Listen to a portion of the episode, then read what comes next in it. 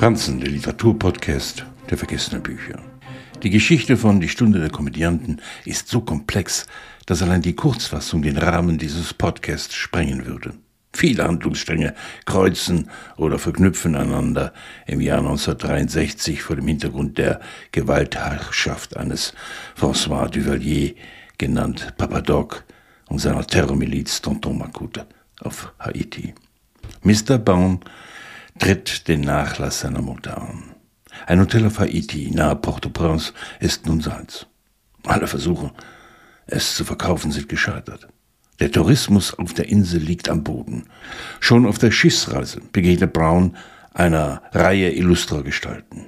Ein ehemaliger veganer Präsidentschaftskandidat, ein angeblicher britischer Major, und da wäre auch noch seine ehemalige Geliebte Marta Pineda, eine junge Deutsche, die mit einem Botschafter verheiratet ist und Braun in der Hauptstadt nach Jahren wiedersieht. Graham Greene verstand es geschickt, ein geschichtliches Tableau für eine intime private Liaison zu nutzen. Menschliches Versagen zeichnete er melodramatisch vor der Zeitgeschichte. Schon bald nach der Ankunft herrscht das Chaos. In der Übersetzung von Hilde Spiel schildert Green die Angst vor dem blanken Terror der Handlanger des Regimes. Sie führt dazu, dass Brown die Leiche des Wohlfahrtsministers aus seinem Hotelpool in ein leeres Haus schaffen lässt, um sie zu verstecken. Gleichzeitig kursieren Umsturzgerüchte in der Hauptstadt und verschärfen das ohnehin überhitzte politische Klima. Die wiederaufkeimende Liebe zwischen Brown und Martha steht unter einem schlechten Stern.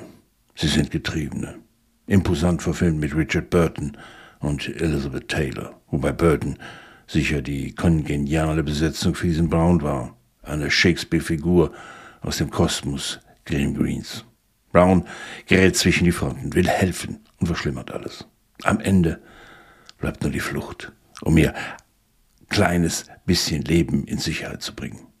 Meine famos nackte Geschichte über zu viel Alkohol, zu viel Sehnsucht, zu viel an Liebe, zu viel an gescheiterten Hoffnungen angesichts von Folterung und Tod. Komödianten sind zumeist dann am überzeugendsten, wenn ihre Verzweiflung so mächtig ist, dass wir nur noch über sie lachen können.